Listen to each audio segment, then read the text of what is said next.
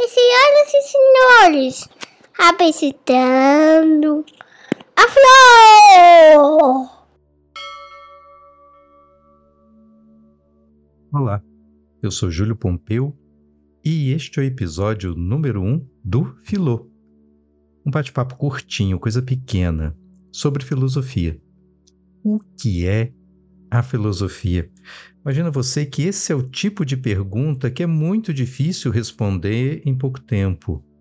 Porque, para nós hoje, a filosofia acaba representando uma espécie de saber sofisticado que tem que ser guardado às sete chaves e que muita gente acaba adorando a pílula da filosofia como forma de dizer que é muito inteligente, que é muito culto. Não é muito diferente de usar a palavra difícil, de usar um jargão que acaba servindo como um critério para as pessoas se distinguirem umas das outras. Mas a filosofia, ela fica muito empobrecida se você tratar só como uma espécie de exercício para decorar o que gente que já morreu há muito tempo disse ou escreveu lá atrás. Eu prefiro imaginar o seguinte: que é gente falando da vida. Tudo bem, gente que já morreu, porque, afinal de contas, na filosofia, para você ser consagrado, parece que tem que estar tá morto há algum tempo. Deve ser uma espécie de exigência sindical, coisa parecida. Mas o fato é que é gente que viveu. E gente que encarou problemas muito parecidos com aqueles que você encara. É gente que já se entristeceu, às vezes por causa de um bom motivo. Noutras, é daquela tristeza que vem não sei de onde, que vai não sei para onde, você fica se perguntando, afinal de contas, por que ela está ali em você e não vai embora. É gente que já se deitou na grama de noite vendo um céu muito estrelado e ficava imaginando de onde vinham aquelas luzes que enfeitavam a noite. Já se encantaram e desencantaram com coisas na vida, já se decepcionaram porque a expectativa não se confirmou, enfim. Gente, gente que nem a gente, mas de outro tempo. E que por ver a vida lá de longe, com outro jeito de pensar, às vezes pode ser muito legal para nos ajudar hoje a pensar a nossa vida. Mas, bom, de uma forma geral, aquilo que a gente chama ainda hoje de filosofia nasceu entre os gregos. Os gregos inventaram a filosofia. E nos ajuda muito a pensar um pouco o que é a tal filosofia quando a gente começa a olhar para a vida que eles tinham. Imagina Atenas. Atenas não é a cidade onde surgiu a filosofia, mas cá para nós foi lá que ela se desenvolveu. É de Atenas que vem Sócrates. E a filosofia antiga, para você ter uma ideia, se divide entre pensadores pré-socráticos e pensadores pós-socráticos. Ele é um divisor de águas, tamanha a importância dele. Atenas era uma cidade que tinha algo em torno de 220 mil habitantes. Mas desses 220, só 20 eram cidadãos. Os outros 200 mil eram escravos ou estrangeiros. Quer dizer, 200 mil trabalhavam e você tem 20 mil que compõem uma elite cidadã que simplesmente não tem nada para fazer. Podia se dar o luxo de ficar passeando na cidade e conversando uns com os outros. Eu estudei em escola militar, era uma escola interna, e a gente passava ali de segunda a sexta. Você imagina quando fica um adolescente? Ali, ensino médio, 16, 17 anos, depois de uma semana preso dentro da escola, quando chegava o fim de semana, liberavam a gente na sexta-feira e só queriam ver a nossa cara de novo ali no domingo à noite. Todo mundo ia para a cidade, todo mundo ia dar uma volta. Mas a gente não ia para a cidade com um propósito específico. Não é que nem pode sair todo dia, é, sabe? Quem pode sair todo dia de casa e que sai para comprar pão, sai com destino específico. vou à padaria, vou comprar pão, vou comprar queijo. Vai ao mercado, vai ao shopping, vai ao trabalho, vai à escola. Não, a gente não. A gente saía porque não suportava mais ficar dentro da escola. E nós simplesmente andávamos pela cidade assim, com um ar meio perdido, dificilmente andando em linha reta. Eu lembro que foi uma menina que me ajudou a perceber isso. Eu e mais alguns amigos, nós vimos três, quatro meninas. Bom, vamos lá conversar, né? Vamos tentar alguma coisa. E papo vai, papo vem. Elas, uma delas virou e disse assim: Vocês são da escola de cadetes, né? Eu falei, mas como é que você sabe? É pelo cabelo? Eu sempre achava que era o cabelo que denunciava a gente. Ela disse: Não, não é. É pelo jeito de vocês andarem. Eu, como assim? E ainda pensando no quartel. A gente anda marchando? Ela, não. É o total oposto disso. Vocês andam com ar perdido. Vocês andam com ar de quem não sabe muito bem o que quer. Uhum. Talvez boa parte dos atenienses fossem assim, que nem a gente. Como pessoas que tivessem passado muito tempo, a semana inteira presa dentro de casa, e de repente saía para as ruas para conversar, para contemplar as coisas. A conversa e a contemplação eram dois atributos cotidianos dos gregos e que vai ajudar muito no surgimento da filosofia, porque ela vai nascer ali, é na rua. Não é numa escola privilegiada, não é numa sala de aula que tem um professor com meia dúzia de alunos escolhidos a dedo, selecionados com rigor, nada disso. É na rua, é na conversa entre pessoas, é no ginásio, é na ágora, é no mercado, é ali, entre pessoas absolutamente comuns e que têm tempo para ficar conversando, outras têm tempo para ficar olhando a natureza e se espantar com ela. Outra coisa muito importante era a religião. São povos antigos e sempre que a gente olha para a antiguidade, a religião é um dado importante para ser pensado. Os gregos tinham a religião, que você sabe, é politeísta, em que tudo sobre a natureza e a vida era explicado a partir desses deuses. É um tipo de narrativa que dá resposta àquele, àquelas angústias de pessoas ansiosas. Como é que eu disse há pouco? A troco de que tem as estrelas no céu? Se é que são estrelas mesmo, de onde vêm essas luzes no céu? Para tudo havia explicações em histórias, histórias muito legais, com deuses, com figuras mirabolantes, figuras que você não acha por aí de fato na natureza todo dia, figuras que a gente aprendeu a chamar de mitológicas, como se fosse um sinônimo de inexistentes mesmo, mentirosas. Esse discurso mítico dava conta para aquele povo daquilo que a gente chamaria hoje de conhecimento, de falar da natureza, de falar da vida, de falar do destino. Mas essa religião que cria essa narrativa mística, que tem esses deuses, tem umas características muito peculiares. A primeira delas é que esses deuses não são como a experiência do Deus de Abraão, sabe? Dos hebreus, ali bem pertinho deles, bem pertinho dos gregos. O Deus de Abraão é um Deus poderoso, é um Deus único que cria céus, terra e homens e governa sozinho o universo. Os deuses gregos não, eles são muitos, eles são muito parecidos com a gente, eles são imperfeitos, eles se desentendem, eles brigam, quebra o pau entre eles, a relação está longe de ser harmoniosa. Agora, nenhum deles é absolutamente potente, ou seja, nenhum deles é onipotente. Ao contrário, eles são limitados. E uma primeira limitação que lhes aparece, que é sempre lembrada, é a limitação do destino, ou de Ananke. Ananke é apresentada em algumas narrativas como uma das deusas mais antigas. E por ser uma deusa muito antiga, os outros deuses que vêm depois, Zeus, por exemplo, é um deus que vem depois de Ananke, tem que se submeter a vontade dela. Ananke é o destino.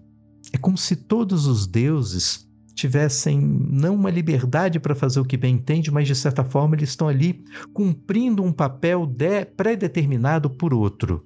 Por isso não são onipotentes. Há um destino, eles são circunstanciados no mundo. Eles não podem fazer simplesmente aquilo que eles querem. Eles estão completamente limitados no mundo. Há algo que se impõe como uma necessidade, como algo inevitável na existência deles. E os gregos acabam trazendo isso, claro, para outros tantos aspectos da cultura que não só a celebração dos deuses. A crença na existência de um destino, de necessidades, de uma força que se impõe sobre a nossa vontade. Então não é gente que anda por aí com aquela arrogância de dizer eu quero, eu faço, eu posso, o mundo, é, quem faz sou eu. Olha, não é nada disso. Tem todo um mundo, tem toda uma natureza que se impõe sobre você e você diante dela, a sua vontade não pode nada. E portanto, o melhor que você pode fazer com relação a ela é entendê-la. Entenda a Nanquê.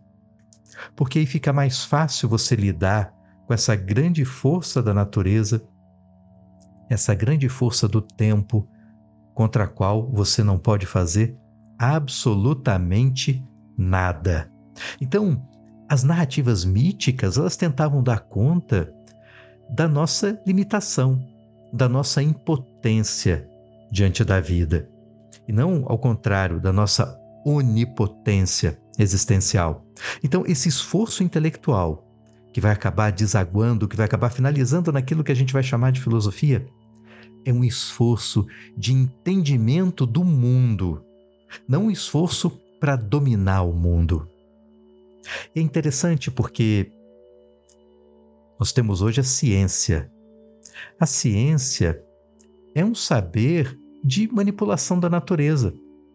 É uma compreensão da natureza, mas que não fica só aí, no entendimento, que procura ir além, que procura desenvolver para além dela uma técnica, um meio para que se possa intervir na natureza, transformando de alguma maneira. Aqui não, aqui nós falamos de um conhecimento que não tem por propósito intervir na natureza e nem mudar nada, mas a compreensão da natureza tal como ela é e no estilo narrativo que é diferente daquele da mitologia, em que você tem como causador de todas as coisas os deuses e nós ali tragicamente como joguetes do destino. De certa maneira, a filosofia também muda o papel do homem nessa história de entender a si mesmo no mundo.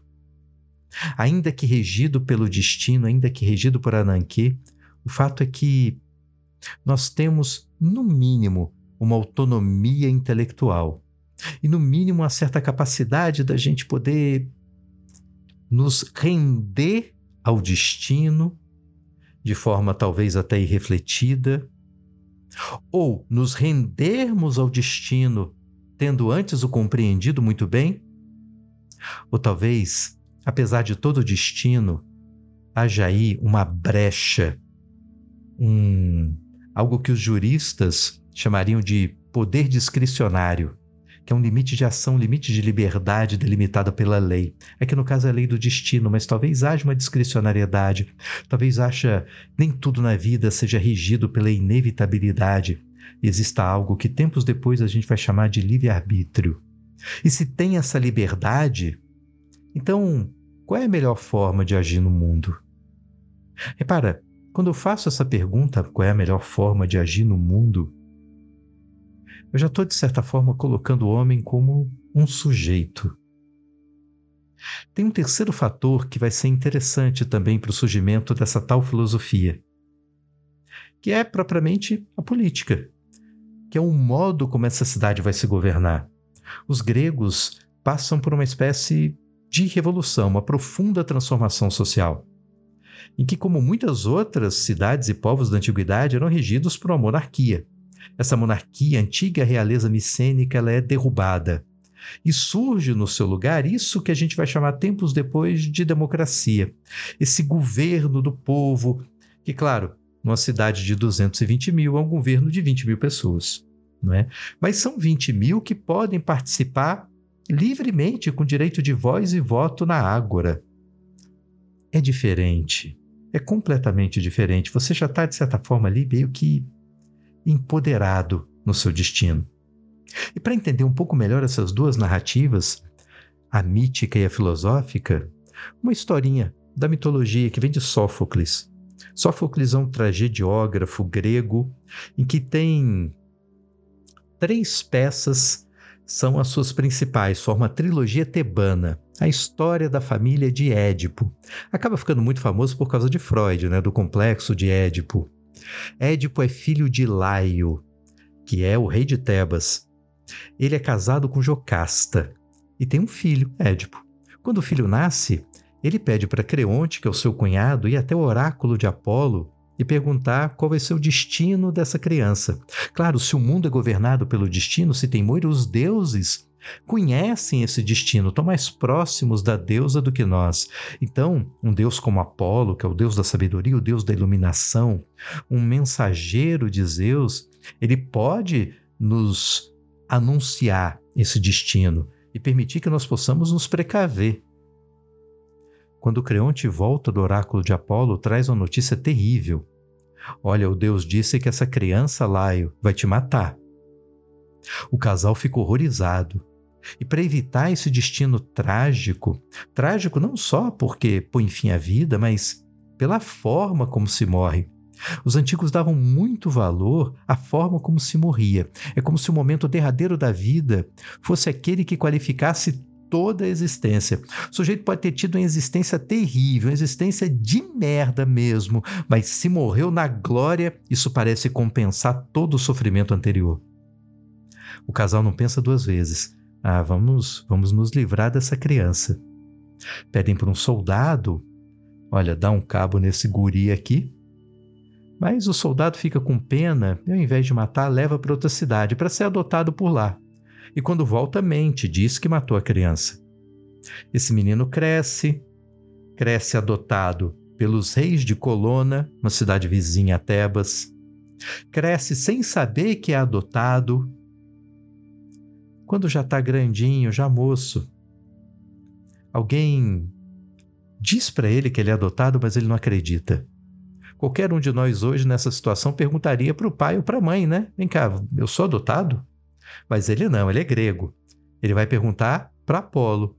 Vai até o oráculo de Apolo e diz: Apolo, sou eu filho de meu pai? E o Deus responde: Você vai matar seu pai. E Édipo, sem saber que era de fato filho adotado, para evitar a morte do pai que amava, o rei de Colona, ele resolve fugir da cidade. Claro, se eu ficar longe do meu pai, assim, não tem a menor chance de eu matá-lo. É, e resolve fugir para onde? Para Tebas. Quem ele encontra no meio do caminho?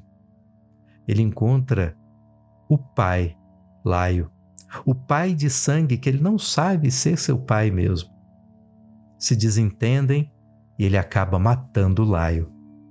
O que essa historinha aqui, a historinha de Édipo Rei, te conta é o seguinte: olha, você tem o um destino, já está tudo predeterminado pelos deuses. Essa criança nasceu para matar o pai. Mas o fato é que você tem Laio e Jocasta, que num ato que aos olhos de Sófocles, o autor da peça, são arrogantes, cometem uma espécie de pouca vergonha, um ato de impiedade. Ser ímpio aqui quer dizer não seguir as regras religiosas, é não dar muita trela para a vontade dos deuses. Num ato de grande impiedade, eles resolvem achar que podem conduzir o próprio destino, que podem assumir as rédeas do próprio destino e se dão muito mal que isso. Não é à toa a peça é uma tragédia, a tragédia não acaba bem, né? A tragédia acaba com muita dor, muito sofrimento. Eles acabam pagando um preço altíssimo por essa tentativa frustrada aí de matar o próprio filho, ou na verdade, não é nem por ter tentado matar uma criança, é por tentar evitar o destino dos deuses. Não conseguem. Édipo mata Laio exatamente do mesmo jeito. E uma série de outras desgraças decorrem daí. Para o próprio Édipo, para Jocasta, que é a mãe dele, para toda a cidade, da qual o Édipo acaba se tornando rei depois, não é? Então, é o Sófocles dizendo: não adianta querer fugir do destino, é ilusão, é ilusão. Porque ele vê nascendo essa democracia, ele vê esse processo de transformação que vai desaguar nessa tal democracia. E ele via isso com maus olhos, ele via isso como impiedade, ele via isso como arrogância, ele via isso como algo que na sua peça de teatro, que para aqueles gregos antigos não era diversão, era educação. É como uma espécie de aula que passa para as pessoas, que tem que ter uma lição de moral. E a lição de moral é que, olha, você não é senhor do teu próprio destino, mas o fato é que criaram um jeito de viver e de conviver na cidade que disseram: peraí, o destino da cidade somos nós que escolhemos. Sim, a gente tem que entender a natureza, nós temos que respeitar os limites da natureza, a gente tem que saber que, olha, não pode exagerar na dose. Então, esse princípio de contenção por assim dizer, ele está presente na cultura grega antiga, mas ao mesmo tempo eu tenho alguma liberdade. Isso tudo foi fundamental para que surgisse a filosofia. Pessoas conversando na praça e dizendo: olha, a sabedoria ou a verdade das coisas, ela não vem necessariamente dos deuses, não alguém que conta. Nós, por pensarmos, nós pensando juntos, podemos chegar nessa verdade. Eu prefiro pensar um pouco a filosofia como um esforço intelectual em torno de uma preocupação conceitual. A filosofia tenta lhe dar o conceito das coisas, dizer para você o que as coisas são. E digo isso para tentar diferenciar de outros dois grandes conhecimentos: a ciência e a teologia. Porque a ciência também gira em torno de uma grande pergunta, que é como? Como as coisas acontecem? Qual é a causa desse efeito? Para a ciência, se você não diz como a coisa aconteceu, você não explicou nada. Explicar é dizer a causa do efeito. Por outro lado, você tem a teologia. A teologia também gira em torno de uma pergunta: é por quê, é para quê, qual é o propósito. E repara que esses três campos do conhecimento, em torno dessas três perguntas, o que, como e para quê, cada um deles tem lá os seus experts. E um ataca o outro. A ciência olha a filosofia meio de viés, eles não têm método. A teologia olha a filosofia também de viés e diz: eles não têm fé, eles falam no vazio. Não há uma ideia do bem universal que os guia no entendimento. E claro, e a ciência também olha para a teologia com desconfiança redobrada e diz é misticismo, eles falam em torno do nada. E até os teólogos olham para os cientistas e dizem: gente num esforço intelectual admirável, mas vazio. Hum. É claro, um tende a desqualificar o outro porque eu vejo mais como briga de ego, sabe? Como as pessoas não são especialistas nas três áreas, a nossa tendência é valorizar em excesso aquela área que é a nossa que corresponde ao nosso entendimento e que nos permite sermos vistos como cultos e sábios pelos outros e desqualificar aquela que parece concorrente. E talvez a questão aqui seja essa: parece concorrente. Porque no final das contas, a preocupação primeira, desde aquele sujeito deslumbrado com o céu estrelado, é entender a vida. E a nossa vida não é feita só de conceito, mas os conceitos são importantes. A nossa vida também não é feita só da compreensão das causalidades e efeitos, ainda que eles sejam também muito importantes. A nossa vida também requer propósito e não é feita só também de uma pergunta sobre o propósito, sobre o porquê da existência. As três perguntas são fundamentais. Para que eu existo? Como existir? E o que é a própria existência? As três. A filosofia no começo se dedicou muito a essas três perguntas. Depois de um tempo é que a coisa foi se diferenciando. A ciência foi ganhando vida própria, perguntando o como de todas as coisas, e aquilo que a filosofia chamava de metafísica, das coisas que estão para além da física e que lhe explicam os princípios primeiros, a causa do mundo físico ser como é, foi ficando mais a cargo da teologia. E a filosofia foi se esforçando ao longo da história, numa preocupação enorme com os conceitos. É isso que nós vamos ver aqui, né? De podcast em podcast, de gravação em gravação, desses pequenos poucos minutos aí, para a gente levantar um tema, para quem quiser depois participar, discutindo ao vivo. Mas aí é só para discutir mesmo, porque a apresentação já foi feita, a apresentação você já ouviu agora, não é? É isso os princípios primeiros, o ambiente, para entender a filosofia menos como um conceito a ser decorado e mais como uma atitude que inventaram há muito tempo e que tem elementos fundamentais nessa história. A ideia de uma limitação. Eu tenho liberdade ou não para compreender o mundo, ou a capacidade de compreender o mundo junto com essa liberdade, de poder agir para mudar esse mundo. O ambiente social no qual isso se constrói o diálogo, o encontro na praça pública que vai ajudar a desenvolver o método da filosofia e um objeto de estudo fundamental, um primeiro objeto de estudo, que é a natureza, que começa como objeto de estudo dos chamados pré-socráticos.